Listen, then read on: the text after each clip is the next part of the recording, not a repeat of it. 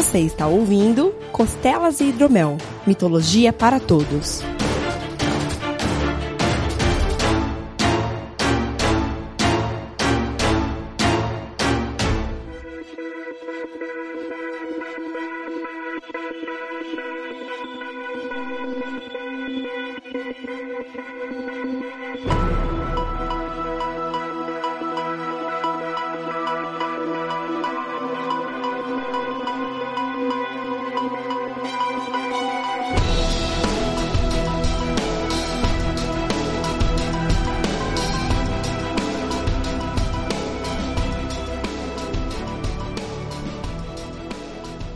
Saudações mitológicas, meus caros! Bem-vindos a mais um Costelas e Hidromel, o seu programa sobre mitologia. Eu sou o Guilherme Vertamati e se eu tenho uma dica para vocês é não convide um centauro pro seu casamento. eu sou o Fencas invadindo mais um podcast da família Deviante, cumprindo com a minha promessa que Harry Potter estará em todo o portal Deviante. tá certo. Falta algum? Você conseguiu todos? Por enquanto, ele já esteve no Contrafactual, no Missangas, Meia Lua, agora Costelas, né? Ainda não esteve no SciCast, mas há planos para tanto. e com isso já é metade, entendeu? Que eu, a gente também a gente fica criando muito podcast, né? É. Espinho, um dia eu faço um só do Harry Potter e tudo mais. Mas calma, eu não tenho pressa, mas eu ainda hei de cumprir a minha promessa. Eu quero ver você participar de um beco da bike falando de Harry Potter, cara. O tema já tá pronto, cara. Vassouras ou bicicletas? Tá certo. Então, pra quem não conhece o Fencas, discute minimamente os podcasts aqui de casa, do próprio Deviante. Sim. Que você é host só do SciCast e do Contrafactual? Ou você é host do Spin Exatamente. Também? Não, o Spin não sou host porque, como é diário e cada um grava o seu, na verdade, eu pro Spin eu organizo, produzo, mas sou backup. Se alguém não pode cumprir, sabe, tem que publicar amanhã, eu gravo rapidinho. Ah, legal. Bacana, cara, bacana. Uhum. Então, hoje, depois dessa ligeira introdução, a gente vai falar de mais um cast com uma lista de monstros, só que a gente focou em monstros que também estão presentes no mundo criado pela Rowling, exatamente para poder trazer esse comparativo aí do que, que é a mitologia mesmo e como que foi utilizada, né? Porque é uma das formas que eu acho mais bonita da mitologia permear as coisas é essa entrada que ela tem para inspirar autores, Sim. inspirar produtores de games e tal. A sua adaptação no mundo criado para aquela história. Exato, exato. Porque, cara, desde que existe literatura, há inspiração da mitologia para essas criaturas que a literatura toma depois. Exato. Tem essa discussão tola, né? Ah, Rowling copiou o mundo do Tolkien, olha só a cópia disso. Cara, todo mundo copia todo mundo. É. Nada se cria, tudo se copia, já diria Chacrinha, né? Exato. Aliás, inclusive, uhum. se você é aquela pessoa, você não fez que eu sei que você não é, mas se você que tá ouvindo é aquela pessoa chata que acha que o Tolkien é o cara mais criativo do mundo e todo mundo copiou o Tolkien, escuta o nosso cast de Power Slavos e vai ser a frustração da sua vida. Exatamente. Porque a mitologia eslava é o Tolkien. Tolkien é mitologia eslava encontra o cristianismo. Exato. Depois você lê o Anel de Limbelungus, que também é... é a cereja do bolo, é a cereja do bolo. Não, mas é esse o ponto. Então, assim, sem dúvida, a Rowling pegou vários conceitos criados ou modificados pelo Tolkien. Talvez uhum. o mais famoso que ela tenha se apropriado, assim, uma cópia mais descarada, tenha sido das Horcruxes, que tem um uhum. paralelo gigantesco com um anel, a lógica. Mas que é um filactério que existe na mitologia há muito tempo. Você tinha pessoas que guardam a sua alma em algum objeto material para que se tornem imortais. É muito anterior ao próprio Tolkien, né? O Sim. Tolkien acabou só deixando ele com um poder muito maior, é, no caso de um deus usando. Mas enfim, ponto aqui é. de hoje é mostrar de fato que a Rowling se inspira e muito em diversas mitologias para criar as suas criaturas. E o que eu acho mais fascinante é como essas criaturas ajudam muito a contar essa história dela. Sim. Elas complementam a história enormemente. É, inclusive porque assim, a gente tem na mitologia uma questão que é a mais pungente de todas, é a metáfora. De longe, uhum. Você usa a mitologia para ensinar alguma coisa, para exemplificar alguma coisa. Ninguém criava a mitologia naquela época puramente por entretenimento.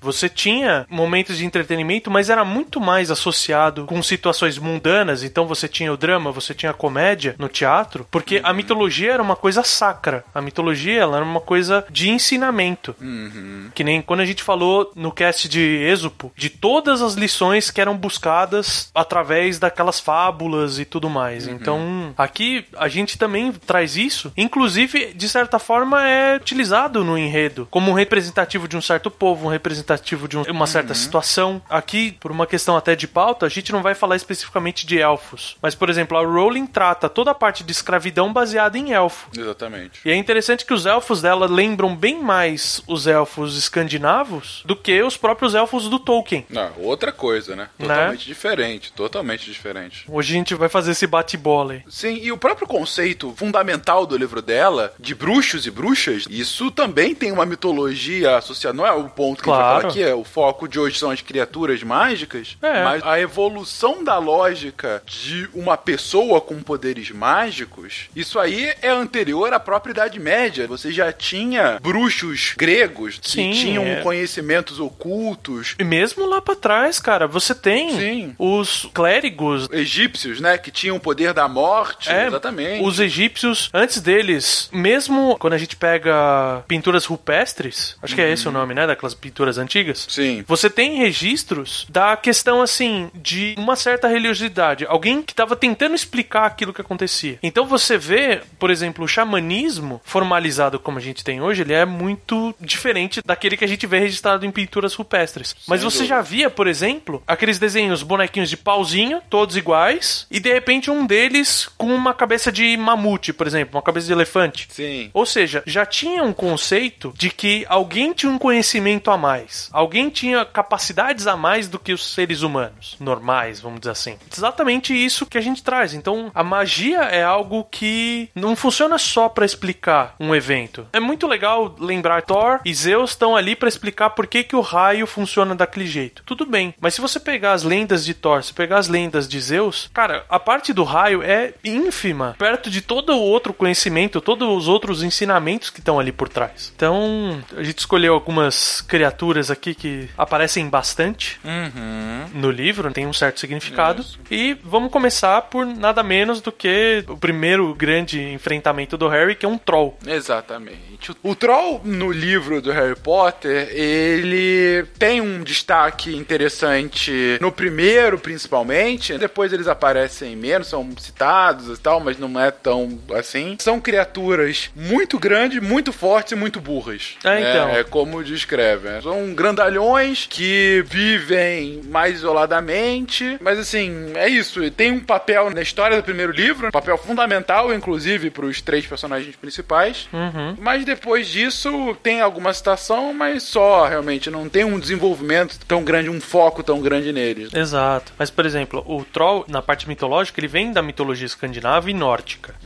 Na nórdica, principalmente, você tem algo parecido que são os Jotuns. Um Jotun, ele é o gigante. Então você tem, por exemplo, Jotunheim, que é o reino dos gigantes. Mas você tem o outro conceito, que é um conceito de povo que chama Jotnar, que seriam os Trolls. E eles são parecidos com esse aspecto que você falou da Rowling. Eles são feios, enormes, às vezes até são cíclopes, tem um, um olho só. E eles normalmente são agressivos e perigosos. Tanto que o nome Troll, a etimologia dele vem de vil ou vilão. Ele é um nome que já traz essa agressividade. E como eles são muito maiores que os seres humanos, normalmente eles maltratam seres humanos. Os devoram e tal. Sim. Mas é legal que nem sempre eles são burros. Tem histórias, algumas lendas, por exemplo, em que um troll específico ele é buscado pra ensinar alguma coisa. Tem que ensinar o herói, tem que passar alguma informação pro herói, porque eles podem ser burros no quesito deles não serem letrados, deles não serem educados. Mas o conhecimento natural deles é enorme. Normalmente eles vivem em cavernas nas, nas montanhas ou em matas muito fechadas, porque eles têm a característica que a gente vê no Hobbit, deles Sim. petrificarem se eles forem tocados pela luz do sol. É, e nesse ponto a série nem entra em detalhes se tem essa questão. No caso, eles nunca são vistos no sol, na série, uhum. e nem nos spin-offs, mas eles também têm subespécies. Tem o troll da montanha, o troll da floresta, o troll do rio. Mas, como eu disse, eles são um pouco desenvolvidos, quais as diferenças de fato. Sim. Mas eles não têm mesmo essa esperteza da lenda. Eles assim, são criaturas... eu acho que eles nem se comunicam. Deve se comunicar entre eles, mas eles não conversam. Aí tem sim uma menção, eles têm um dialeto interno e fala lá no quarto livro, o Bartol Crouch, que é um, um dos secretários lá do Ministério da Magia, fala-se que ele fala mais de 200 línguas, entre eles troll. Uhum. Então ele teria como se comunicar com os trolls. Assim como provavelmente o Quirrell no primeiro livro. Sim. Ter... Pode spoiler do livro. O nosso público não tá muito preocupado com o livro, não, cara. Pode regaçar de spoiler aí. Beleza. É, o Quirrell, que, enfim, a, a, gente acaba descobrindo, ele solta um troll no meio da escola e depois é ele também que teria colocado um troll nos desdobramentos para eles chegarem no, no espelho de Erised, na Pedra Filosofal. Ele poderia também falar com o troll. Ou ele colocou ele por força, ou ele se comunicou de alguma forma com eles, entendeu? É, então, assim, há humanos que conseguem interpretar. Mas é uma inteligência que os próprios bruxos chamam de quase humana. É inferior à humana. Sim. É interessante, assim, que essa parte deles serem agressivos é muito legal, porque eles têm um conceito de que se o troll ele não tá com fome, ele tá entediado. Uhum. Só existe essas duas fases pro troll. Sim. Ou ele tá caçando alguma coisa para comer, ou ele tá simplesmente avacalhando. E o mais comum era a questão deles jogarem pedras nas cidades. E hoje em dia, se você for para aquela região do norte do globo e tal, tem diversas cidades que tem alguns marcos que são. Ah, essa cidade foi criada aqui porque um troll jogou uma pedra muito grande aqui. Uhum.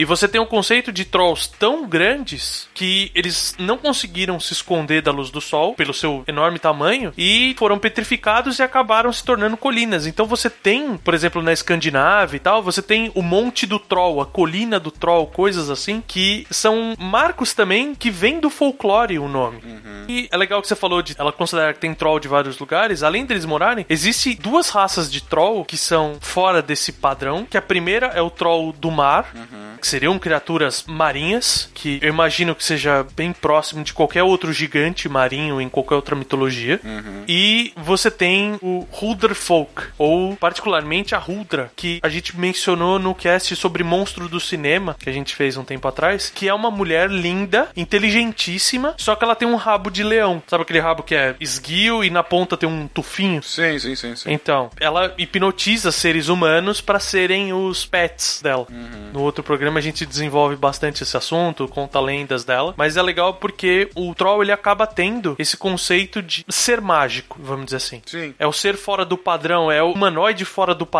É uma coisa que ela pega da lenda do troll, mas acaba aplicando um pouco nos gigantes, talvez pela similaridade ou talvez até pela própria lenda dos gigantes, é justamente esse aspecto mágico da criatura, pro gigante em específico que ele tem uma pele mais resistente à magia. Uhum. Entendeu? É como se ele tivesse uma proteção natural, assim como os dragões também têm, né? Uma pele mais grossa. O que faz sentido porque a gente tem, como eu falei lá atrás, o conceito pros nórdicos de que eles são Então eles são gigantes. Sim, sim, sim. Também. Então é bem legal porque encaixa bem esse aspecto mesmo. Sim. Na própria série, a diferença entre trolls e gigantes, você tem, claro, algumas, que os gigantes são humanos mais bestiais, grandes, enquanto o troll uhum. é uma criatura de fato, mas os gigantes eles são tratados mais de fato como uma sociedade quase humana, enquanto o troll não. O troll é um animal, é um animal feroz, selvagem, mas enfim, tem até uma sociedade, mas que não é a mesma coisa. Os gigantes eles se dá muito mais um foco na série, eles têm um papel importante na trama, uhum. no tabuleiro de xadrez do final da série, de quem eles iriam apoiar, quem não. O Hagrid no livro 5, inclusive, ele fica alguns meses fora justamente para falar. O próprio Hagrid é um meio gigante Sim. e tem também essa proteção contra magia, isso fica claro em alguns momentos da série, mas você tem essa separação, sim, de uma besta grande e de um humano bestial grande. Sim, bem legal, cara. E só para fechar essa sessão, eu queria fazer uma menção muito bacana de um conto que o Neil Gaiman escreveu, uhum. que chama Troll Bridge, e é fantástico o conto. Vindo do Neil Gaiman, a gente já espera coisa boa,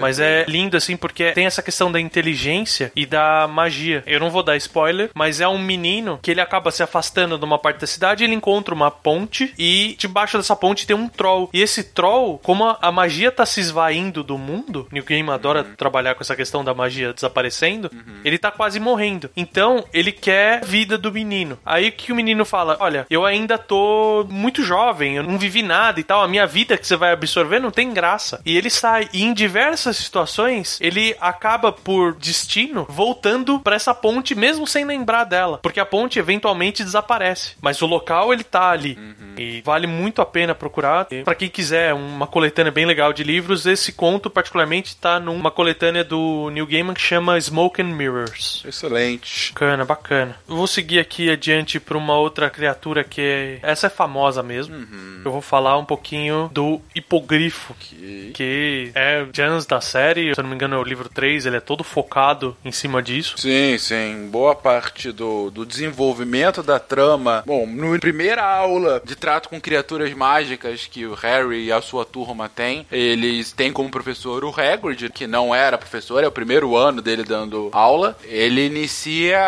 explicando para eles sobre esse animal, sobre o hipogrifo, uhum. que na série é meio cavalo, meio águia. Sim. Melhor descrição seria essa. Ou seja, tem um corpo de cavalo, só que o torso já é cheio de penas e tem uma cabeça de águia. Uhum. É um animal bastante temperamental, mas bastante leal também. E ele é muito orgulhoso, eles falam, né? Tanto que para se aproximar do hipogrifo na série, qualquer humano tem que primeiro fazer uma reverência pro hipogrifo e, e esperar o hipogrifo também fazer uma reverência para ele, ou seja, abaixar a cabeça, né? uhum. assim. E esperar o hipogrifo também é, replicar essa reverência. Você tem que dar oi, né? O objetivo é dar oi. É, dar um oi, mas assim, mostrar respeito, entendeu? Sim. Tanto que na própria descrição deles, eles falam, quer dizer então que eu tenho que mostrar a nuca para esse bicho gigante que pode me matar? Ele fala, é, basicamente isso. Enquanto o hipogrifo não responder à reverência, você não pode chegar perto dele, uhum. senão ele pode atacar. Mas quando ele responde a reverência, ele se torna dócil. Ele tá mostrando que confia em você, inclusive podendo ser montado, que é o que vai acontecer no final do livro. Né? Uhum. E mostra-se que esse hipogrifo em específico, chamado Picusso, ele acaba atacando um dos personagens, e aí tem ao longo de uma das tramas da história justamente os julgamentos dele para saber se ele seria executado ou não. Uhum. E no final ele tem um papel fundamental na solução final do livro. Sim. E já na mitologia, ele acho que tem os aspectos principais são os físicos mesmo, uhum. porque ele é mesmo uma mistura meio cavalo, meio grifo, meio águia, porque aqui é interessante. O conceito dele é que ele é uma mistura de uma criatura que é uma mistura. Sim. Porque o hipogrifo, ele representaria o amor e a paz, simplesmente porque ele é filhote de dois inimigos naturais, que é o cavalo e o grifo. O grifo, para quem não lembra ou não conhece, ele é meio águia, meio leão. Uhum. A parte de trás dele é um leão. Isso. A palavra grifo, inclusive, até o motivo da ferramenta chamar grifo é porque esse nome vem do grego, uhum. que é curvado ou forma de gancho. Aí a gente pensa na ferramenta, ela é mesmo curva, não é porque ela parece um bicho mitológico, é por isso que ela tem esse nome. Uhum. O hipogrifo, ele tem esse adendo no nome que é hipo, que ele vem de cavalo. Então seria o grifo que é um cavalo. O nome é bem pontual assim. E a primeira menção dessa criatura foi feita pelo Virgílio nos seus textos, ou seja, o hipogrifo é uma criatura grega, mas é legal porque o, o grifo, ele é uma criatura que não obrigatoriamente é grega, que você tem registro delas de outros países próximos ali, uhum. europeus. E assim como os grifos, o hipogrifo, ele seria uma criatura de Apolo, só que enquanto o grifo, ele é uma criatura que está relacionado à parte do ouro, à parte do brilho de Apolo, o hipogrifo, ele está relacionado à parte da música e da arte. Então, assim, várias vezes o hipogrifo ele é retratado junto com as musas, amando de Apolo e tudo mais. Uhum. Enquanto o grifo, ele tem esse papel de proteção, assim, ele protegeria as minas de ouro de Apolo, porque o metal relacionado a Apolo é o ouro. Uhum vamos dizer assim, outra coisa legal é que ele e os grifos, a mando de Apolo, ou melhor, por liberação de Apolo, eles são utilizados por Dionísio para proteger uma cratera secreta no mundo que tem uma infinidade do melhor vinho já feito. e esse vinho, inclusive, ele aparece numa parte da lenda do Heracles, que a gente vai mencionar um pouquinho quando a gente falar de uma outra criatura ali pra frente. Uhum. Assim, que é um vinho mais saboroso, mas ele te embebeda assim.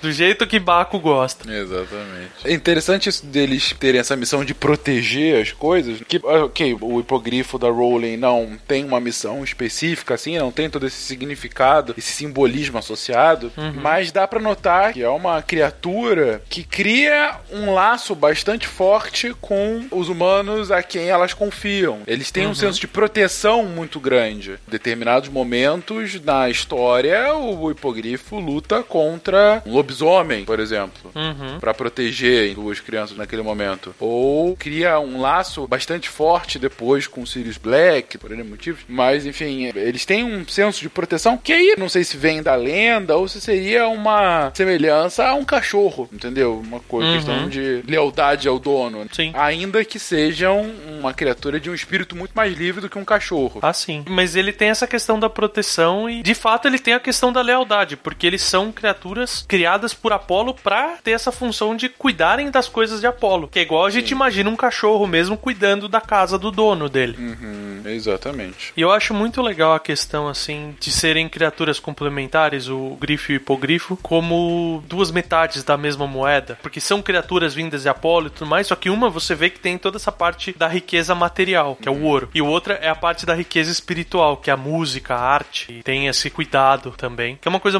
bacana que a gente vê em diversas mitologias por aí. E uma última curiosidade sobre o hipogrifo, ele tá em diversos castelos cristãos, no lugar de gárgulas e tudo mais, porque a dualidade entre uma criatura agressiva como uma águia, uma criatura caçadora e uma criatura teoricamente pacata e que carrega os outros, que é o cavalo, eles trouxeram no cristianismo como uma representação de Cristo, porque Cristo tem essa questão dele vir proteger e salvar, e ao mesmo tempo ele tem a dualidade que ele vai carregar e vai trazer toda a humanidade com ele. Uhum, Além de você ter um animal terrestre com outro aéreo, que também, nessa questão da vinda de Cristo, você Sim. tem a mescla de algo que é mundano e divino ao mesmo tempo. Ah, é verdade. Legal, realmente. É uma excelente analogia, sem dúvida. E você falou que o hipogrifo do livro chama bicuço. Uhum. Faz sentido, porque o grifo, como a gente falou, é um negócio curvado, né? E, ah, obviamente, sim. é uma representação do bico. Sim, com certeza. O nome é bacaninha aí também. Uhum. Seguindo adiante,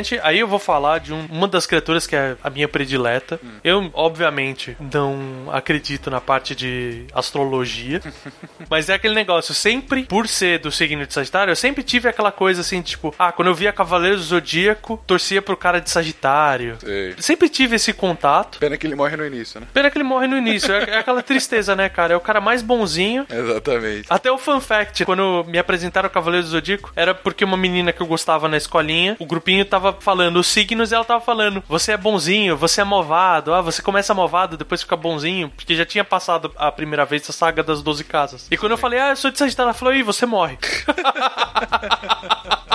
Pois é. Foi meio frustrante, assim, cara. Mas, obviamente, a gente vai falar um pouquinho de Centauros. Sim. Que eu gosto muito do Firenze. Uhum. Acho um personagem, assim, dos personagens que são criaturas, eu sinto falta de outros terem o aprofundamento que o Firenze teve. Pois é. Porque, assim, das criaturas mágicas, na verdade, a gente já tem que começar com alguns dedos, porque na mitologia da Rowling, você chamar um centauro de uma criatura mágica já é um problema. Eles se sentem especiais. Porque criatura pressupõe que ele é uma besta para os humanos. Uhum. E quando os próprios centauros são extremamente orgulhosos da sua raça, se sentem superiores aos humanos. Uhum. E o tempo todo, eu concordo contigo, são uma das criaturas mais fascinantes que você tem na Rowling. É o que tem um desenvolvimento legal ao longo da série. Você conhece Sim. logo no primeiro livro, que já tem uma interação lá do Harry com alguns centauros, principalmente o, o Firenze, né? uhum. E isso volta lá posteriormente no livro 5 maluco, que ele vem da aula e as meninas se apaixonam Exatamente. pela porra do centauro, Pois é, ele vai dar aula de divinação, né, adivinhação do futuro. que é misturado com a parte de astrologia lá. Exatamente, exatamente. Que eles ficam É felizes uma- que eles têm aula lá fora, finalmente.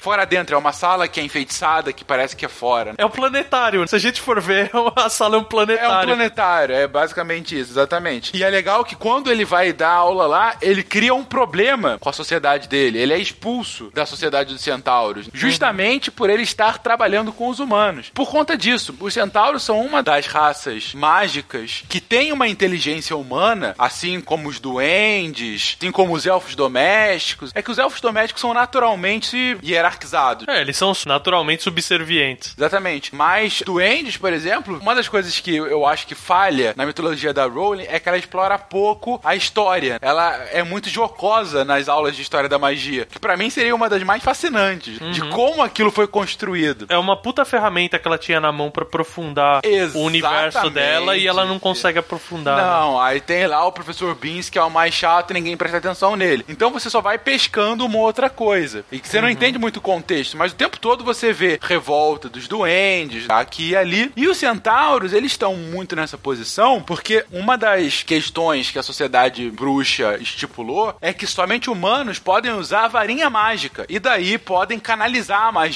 Porque a mágica, ela é feita de muitas formas, os próprios elfos domésticos têm a sua forma de fazer magia, assim como os duendes, assim como os centauros têm. Mas a varinha, ela é um instrumento que canaliza e daí potencializa essa magia. E tem algumas legislações da Inglaterra, no caso, internacionais, que restringem o uso da varinha a humanos. E isso é um objeto de grande disputa por conta dessas sociedades que têm uma inteligência quase humana. E no caso dos centauros, ela é ainda mais exacerbada porque eles têm essa questão de um conhecimento inato sobre passado, presente e futuro, que o tempo todo eles olham as estrelas e a partir das estrelas eles têm uma noção do que, que vai acontecer no futuro. Eles não têm uma coisa precisa. Não é aquilo de astrologia. Ah, não saia de casa hoje porque você vai se acidentar. Não. Eles têm uma noção das grandes marés da história. Então eles sabem, por exemplo, o que aparece no primeiro livro. Eles olham para a estrela e falam: Marte está muito brilhante hoje. Mas o que isso significa? Ah, que uma grande batalha está por vir. Você está correndo um perigo no futuro. tudo mais. Mas assim, não é nada preciso É totalmente subjetivo. muito subjetivo e o próprio Firenze fala que as próprias previsões dos centauros muitas vezes são mal interpretadas. Entendeu? Então, assim, é um ramo extremamente incerto essa questão das adivinhações, das divinações que eles fazem a partir do olhar das estrelas. Mas ainda assim, é uma sociedade, pelo menos a, a sociedade que a gente conhece lá na Floresta Proibida, que ela é um bando, né? Uma horda. Não é uma horda, é um rebanho que eles chamam. É um herd mesmo, né? Um rebanho de centauros que é muito fechado em si, que no início toleram a presença do Hagrid lá, porque o Hagrid ajuda as outras criaturas, só que depois desse caso do Firenze, eles se fecham totalmente para a sociedade humana. Sim. E ficam lá os dois últimos anos da história alheios aos acontecimentos, só vão aparecer novamente na Batalha de Hogwarts, que eles são atacados pelo Voldemort, pelos seus lacaios, e alguns acabam tomando no final da batalha do lado do bem, digamos assim, contra o Voldemort, atirando flechas. É, eles são neutros na sua maioria. Na grande maioria são neutros, contrários aos humanos, mas não se envolvem. Eles mesmos falam isso, que eles não se envolvem em assuntos humanos. Então, no primeiro livro, quando o Firenze salva o Harry do Voldemort na capa lá, que ele não sabia ainda que era o Voldemort, os outros agridem ele. O que, que é isso? Você tá salvando ele, tá carregando o humano, você é uma mula, por acaso? Falam exatamente isso pra ele. Ele fala, não, vocês sabem o que, que tá tendo na floresta, a gente tem que proteger. Enfim, mas é uma sociedade muito interessante. E uma das coisas que, assim, hoje, mais velho, relendo Harry Potter, e eu gostaria de ver mais aprofundado, outras histórias, ou fanfics ou coisa assim, é justamente como se dá essa inserção dessas sociedades não humanas, mas com inteligência humana, entendeu? Como é que é essas relações entre eles e os bruxos? Porque é algo extremamente complexo. Você imagina, um animal que tem a mesma racionalidade que você, só que é negado um direito que você tem, simplesmente por ser diferente, entendeu? Caraca, por acaso esse direito negado é o casamento? Não, deixa pra lá. Não. Porra, é excelente. Mas é, cara, você pensar nessa parte de um outro ser que tem exatamente todas as suas capacidades e você isola ele da sociedade porque ele tem algo diferente de você, Pois é. é um problema muito atual que a gente tem. É um bom ponto. né? Mas, resumidamente, é assim que é descrita os centauros na Rowling. Legal. Aí, puxando a parte da mitologia, o centauro, assim, é difícil etimologicamente definir o que, que significa a palavra. Mas, por especulação, várias discussões que eu vi em livros diferentes, o mais assertivo seria algo em torno, assim, aquele que macula o ar ou aquele que fura o ar. Uhum. E por que que ele tem isso? Primeiro porque eles são filhos das nuvens. Sim. Porque a lenda é o seguinte, Ixion, que era o, o rei dos Lápidas, ele tenta violentar a Era. Então já começou aí a história dos centauros. Tentou violentar a Era, Zeus estava num bom dia e em vez de simplesmente fulminar Ixion com um raio, ele decidiu avacalhar um pouquinho, puxou da outra mitologia ser um troll e ele cria uma imagem de Era feita de nuvens para Ixion se deitar. Só que por uma questão assim mitológica, a nuvem engravida e dessa relação entre um humano e uma nuvem nasce o primeiro centauro. E ele é solto no mundo, ele é permitido pelos deuses continuar vivendo, e ele se procriando com outras éguas, o que é interessante porque, vamos dizer assim, a parte da genitália tá embaixo, então para se procriar ele precisa se procriar com éguas. Acabou gerando toda uma linhagem de, de centauros. E apesar dessa forma clássica que a gente tem de metade cavalo, metade humano na cintura, onde estaria o pescoço do cavalo e a cintura do homem, tem uma vertente razoavelmente grande que ilustra o centauro mais parecido com o conceito do hipogrifo, por exemplo. É aquele negócio, imagina um ser humano em pé e da bunda dele e uma parte das costas nasce metade do cavalo. As pernas da frente são humanas e as pernas de trás são de cavalo. Ele é um quadrúpede, mas ele tem essa mescla, vamos dizer assim, a cisão não é horizontal, a cisão é vertical nesse caso. Sim, sim, sim. O que é muito interessante porque aí ele abre espaço para algumas outras lendas em que o centauro tem relação com humanos e gera outros tipos de criaturas. Até mesmo para os gregos, com a libertinagem deles, não era aceito relacionamento físico entre um animal e um ser humano porque ia ser maculado. Então, assim, por isso que ele tem esse conceito de fura o ar ou macular o ar, exatamente porque o pai dos centauros teve essa relação com uma nuvem. E eles simbolizam a parte animal e instintiva do ser humano. Isso que é muito legal e que talvez aproxime um pouco da Rowling, assim, é que eles têm todas as características humanas, mas a parte instintiva, animalesca, agressiva é exacerbada nesses seres. É aquela questão assim, quando a mente perde o controle sobre o corpo, você estaria na sua forma centaúrica. E tem até um conceito assim, como eu estudo mitologia, eu acabo tendo contato com várias dessas linhas, tanto religiosa quanto de astrologia e tudo mais, e eu achei muito interessante um conceito que eu vi em algumas vertentes de pensamentos humanos, evolução, né, filosofia sobre pensamentos humanos relacionada à astrologia, na qual cada signo teriam três etapas de evolução. Eu guardei, por exemplo, assim, a minha e da minha esposa, por ser mais próximo, mas, por exemplo, a minha como é Sagitário, ela tem a ver com o Centauro. Então, o Centauro seria a primeira fase da evolução humana, que você tem uma parte constante de briga entre o seu instinto e a- sua mente. A segunda etapa seria o Arqueiro, seria só a metade pra cima, no qual você já tem um controle maior, você já sabe mais o que você quer e tudo mais. E por fim, a última parte da evolução seria a Flecha, que você é preciso, você é assertivo naquilo que você faz. Então seria a busca da evolução das pessoas de signo de Sagitário, blá blá blá, todas aquelas pataquadas que as pessoas falam. E o outro que eu guardei, só por questão de curiosidade, é o da minha esposa, que ela é libriana. A primeira fase seria a carga da balança, que você influencia o peso. A segunda fase é a balança em si, que você analisa os pesos. E a terceira fase seria o juiz, que teria o controle pleno da decisão que ela tá tomando na vida dela, entendeu? Questão de astrologia, foda-se. Mas metaforicamente eu acho muito bonito essas representações, esses conceitos que são trazidos, assim. Ah, com certeza. E algumas historinhas sobre centauros. A primeira e mais clássica delas, a gente contou no cast de Heracles. A gente tem no segundo trabalho dele, que é do Javali de Erimanto, ele tem esse encontro com o centauro, que é Folo. E esse centauro tem uma jarra de vinho do Dionísio, que é aquele vinho que a gente falou lá atrás. Eu trouxe essa curiosidade porque tem essa relação do Firenze, me chamou a atenção. Quando eu li Harry Potter a primeira vez, eu não tinha tanto conhecimento de mitologia assim, mas a última vez que eu li, que eu já era adulto, eu vi uma relação muito bonita disso. Porque o Heracles sendo algo parecido com o Hagrid, que ele tem amizade com um dos centauros, que é o Frollo. Assim como o Hagrid tem a amizade dele com o Firenze.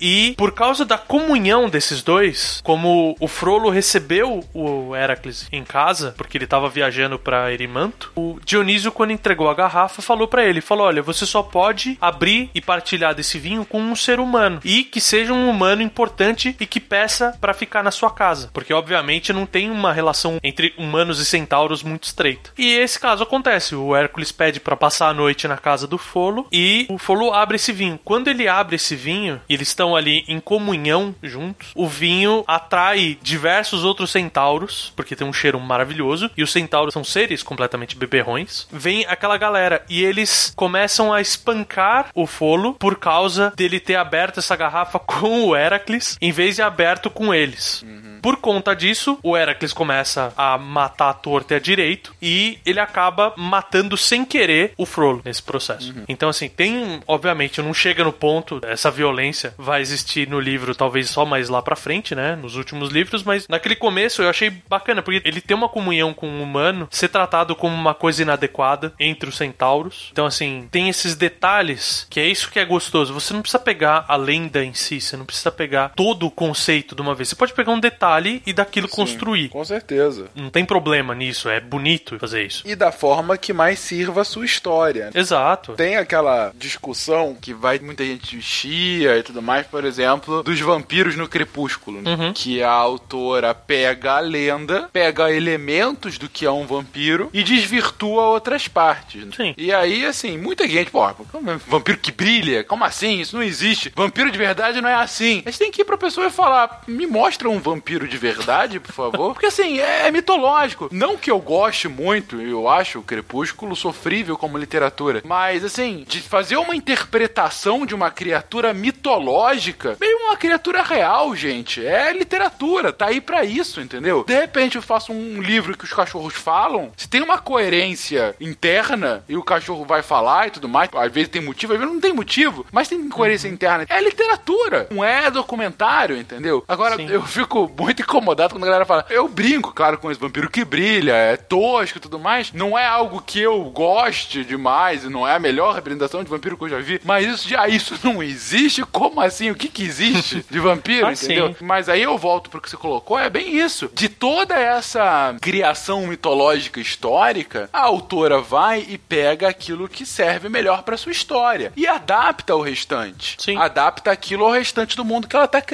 Como seria se eu colocasse essa criatura nesse mundo em específico? Como estaria essa relação? É, como eu disse, na história como um todo, as criaturas mágicas, elas têm um papel de apoio. Sim. Dificilmente tem alguma coisa que gira em torno dela. Não tem nenhuma que gira em torno. Você tem momentos chaves, uma fênix lá no segundo livro e tal. Mas não fala sobre a fênix. A fênix é, em determinado momento, é quase um deus ex-máquina no final do segundo livro, por exemplo. Uhum. Os centauros, por exemplo, em determinados momentos, no primeiro livro, ele funciona como um deus ex-máquina naquela cena da floresta. Mas, assim, é um apoio para um enredo que gira em torno da bruxaria, dos humanos ali. Sim. Então, você pegar aquilo que mais faz sentido, putz, o Tolkien faz isso o tempo todo e adapta, Rowling faz isso, outros autores vão fazer isso direto. Sim, sem dúvida. Por exemplo, a gente pega o conceito no Tolkien que eu falei, né? Os elfos deles não são bem os elfos. Sim. Que a gente tem na mitologia. Sim. Os elfos do Tolkien, eles têm muito mais a cara do Tuatha de Danann, que é da mitologia celta, que são os deuses celtas, Sim. do que efetivamente os elfos. Claro. E é muito legal isso, porque a, a mitologia principalmente tem muito aspecto dela que não sei se é por questão da época e tal, mas ela é muito crua, ela é muito dura. Uhum. Que nem a gente tá falando de centauros que tem o grande foco de se controlar. As lendas dos centauros têm esse conceito. Como eu disse lá no início, a gente tem, sem brincadeira, estudando para essa pauta, eu achei quatro lendas diferentes, de épocas diferentes e tudo mais, no qual o centauro ele tenta, assim como o pai primordial deles fez lá atrás e tentou violentar a esposa de outra pessoa, no caso se fudeu porque era Zeus, mas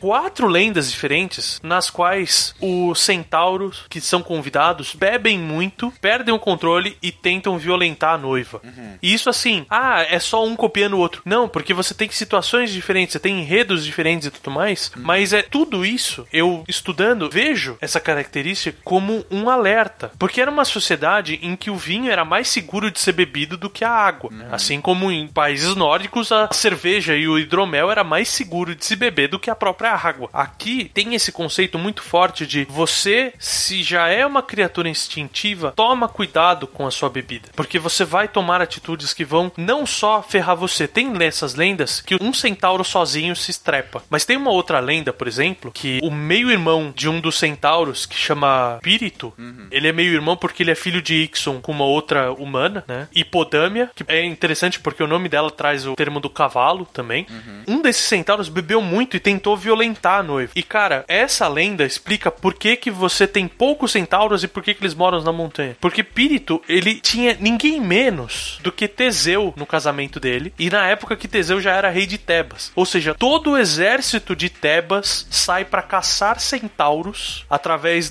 daquela região por causa da atitude de um único. Uhum é muito legal esse conceito, sabe? É muito interessante, é muito bonito de você mostrar através dessa história, cara, as suas ações, você não conseguir se controlar, pode não ter consequência só para você, mas pode ter consequência para você e pros seus. Uhum. E isso é a lindeza. Só que, cara, imagina num livro, por exemplo, o Firenze ele aparece no primeiro livro do Harry Potter. Imagina você introduzir uma criatura num livro que naquela época era para ser infantil ainda, depois vai amadurecendo junto com os personagens, mas era para ser infantil ainda. Uma criatura que é de uma violência extrema, bebe, violenta outros humanos, não cabe. Mas cabe o conceito de você trabalhar a divisão, cabe o conceito de você trabalhar o orgulho. É legal porque para mim uma das maiores coisas que os centauros da Rowling representam é o tratamento do orgulho e o conceito de pátria, vamos dizer assim. Uhum. E obviamente você tem sempre aquela criatura que se destaca, que é outro ponto que o Firenze traz. Porque o Firenze, na hora que ele vê que ele tá já mais socialmente desenvolvido, vamos dizer assim, ele passa a desejar dar aula. Ele decide que ele vai ajudar o Dumbledore e vai aceitar o cargo de professor. Sim. E nós temos na mitologia o centauro Kiron, que ele era um centauro tão sábio que ele se solta daquelas amarras dele, daquele povo, uhum. e se desloca para morar com os humanos e ele passa a tutelar heróis. Ou seja, ele também vira um professor. Uhum. E sem querer, num evento, obviamente, o Heracles, que também puta merda. O nosso cast sobre ele mostra o quão idiota ele era, muitas vezes. Merdeiro, vamos falar a palavra certa. Quão merdeiro ele era. Exato. A gente trata ele como herói, mas ele é muito mais anti-herói, porque o conceito dele é ser um semideus. Sim. E ele é um anti-herói, porque ele faz muita merda, ele mata, ele estupra. Aquele conceito de, ah, a Hipólita dá o cinto pra ele. Cara, não dá, ele violenta a Hipólita para pegar o cinto. Tem essas diversas características e, obviamente, por uma cagada do Heracles. O Heracles fere uma outra criatura com uma flecha com o veneno da Hydra uhum. e Kiron tenta salvar essa criatura. Só que no que ele tenta, no que ele manuseia a ponta da flecha, ele se envenena e morre também. Uhum. E para fechar aqui, todos esses eventos e tudo mais, Heracles fez tanta merda com os centauros que os centauros tinham essa mágoa. Tanto que quando ele encontra Nesso, que por acaso tenta violentar a esposa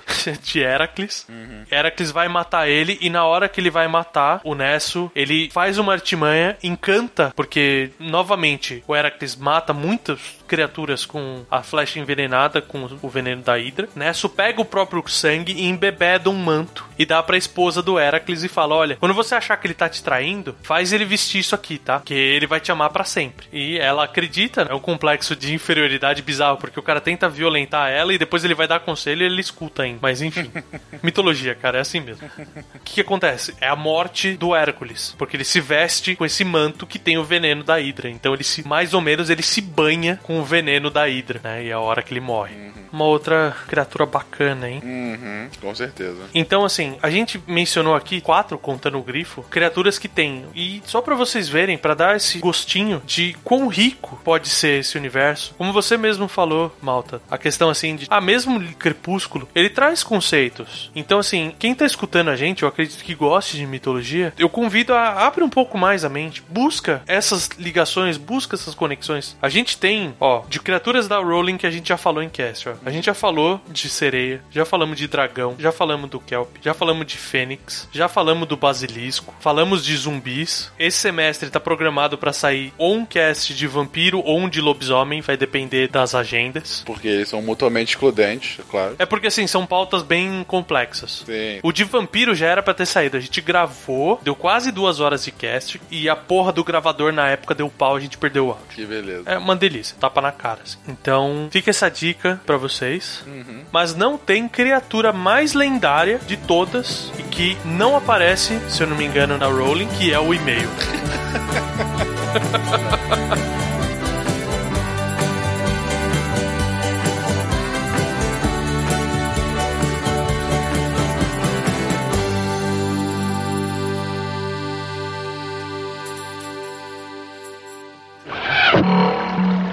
Message for you, sir.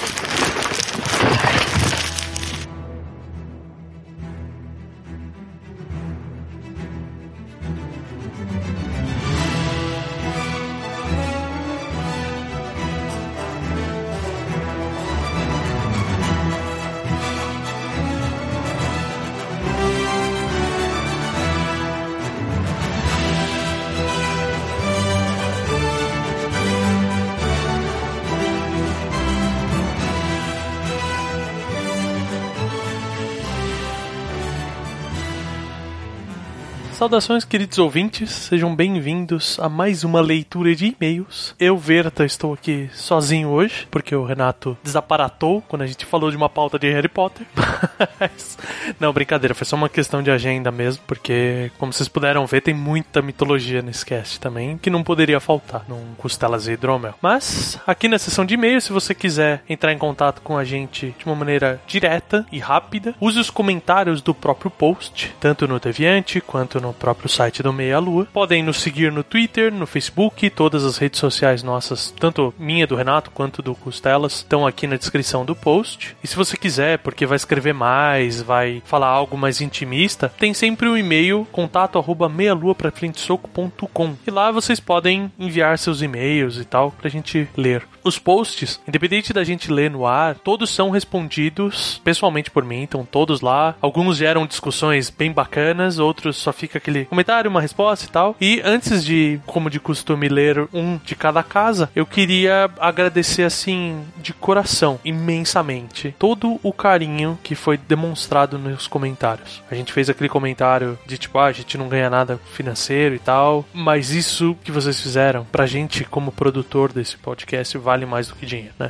Tô parecendo Silvio Santos aqui. Gente, muito obrigado pelas palavras de carinho, pelas palavras de incentivo, pelos elogios. Assim, cada um que eu via, eu tirava uma foto, mandava pro Renato e falava, cara, olha que gostoso receber isso aqui. Um mais delícia que o outro. Então, assim, fez muito bem pra gente receber esse carinho. De coração, eu queria agradecer cada um de vocês que pegou o seu tempinho e tirou alguns minutos para poder escrever essas palavras pra gente. Obrigado mesmo, gente. E para finalizar esse cast maravilhoso sobre criaturas fantásticas, eu vou começar lendo um comentário do Wellington Marquezin lá na nossa casa do Meia Lua, o querido Socket Jesus. Ele fala: Saudações de terras ensolaradas onde os fracos não têm corvos criando alimento. Muito bom, adorei esse cast e os outros que eu estava tão atrasado que Hermes taxaria na alfândega da podosfera. Eu adorei essa questão, assim. O Hermes, ele trabalha, tipo, no pedágio, assim. Ele fica parando as pessoas e taxando elas. Ele fala, beijos de nariz para todos e que os corvos Inuit guiem todos nesse 2018 criando os caminhos entre as geleiras da vida. Porra, valeu, só que te valeu mesmo pelas palavras, assim, os desejos de 2018. E beijo no nariz é uma coisa muito fofa que eu faço com a minha filhinha, que ela não tem nenhum ano ainda, mas ela já responde ao beijinho no nariz nariz já, tipo, narizinho com narizinho. Deve ser a parte que tá exposta, né? Como a gente falou no cast, é a parte que tá pra fora da máscara de proteger do gelo, então você dá aquela roçadinha de nariz. E, cara, eu espero mesmo que 2018 traga bons frutos. Como sempre, a gente tá sempre pensando em como melhorar, como fazer diferente. E, obviamente, sempre pensando nos temas. Além de que a gente também quer cumprir todas as promessas que a gente fez, né? Vamos ver aí o que, que a gente consegue produzir, mas tem alguns casts que são pedidos, a gente vai tentar tentar cumprir o máximo das promessas. Beleza? Então, brigadão, Socket de novo pelo seu carinho e que os geleiros se abram, já que o mar já se abriu pro seu pupilo, que agora as geleiras se abram para nós também. E para fechar,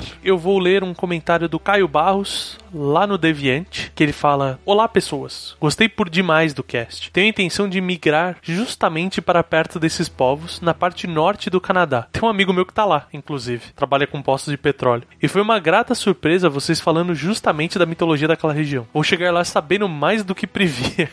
Acredito que, como eu, muitas pessoas ouvem vocês, porém não interagem. Mas fiquem sabendo que, pelo menos da minha parte, a audiência é fiel e gosta muito do formato e dos temas. Um abraço do gordo e até a próxima. Porra, valeu, Caio. Valeu mesmo. E que legal, cara, que você vai pro Canadá. Que legal que você vai escapar dessa pataquada que a gente chama de Brasil. Eu ainda penso em morar fora também. Vai ser bem interessante. Mas, puxa, quando você for para lá, cara, que você encontrar de estátuas, às vezes vai visitar um lugar e tal. Pô, manda pra gente foto, manda histórias que você achar. Puta, vai ser incrível. E espero que a gente tenha ajudado um pouquinho de informação, pelo menos algumas curiosidades locais você vai poder interagir com as pessoas. E mais uma vez, como Socket, como você, como tantas outras pessoas fizeram, eu queria agradecer a mensagem de carinho. Pô, pra gente começar o ano com essas mensagens, é tipo, puta, aquele boost de energia inicial que a gente precisa para começar bem o ano. Então, eu queria mais uma vez agradecer a todos vocês, deixar um abraço enorme para cada um de vocês pelas palavras e tal. E como sempre, me colocar à disposição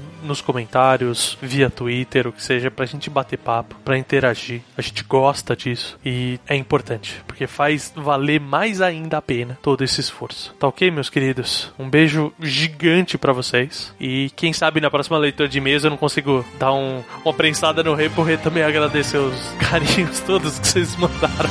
Beleza, meus queridos? Um beijão e até a próxima.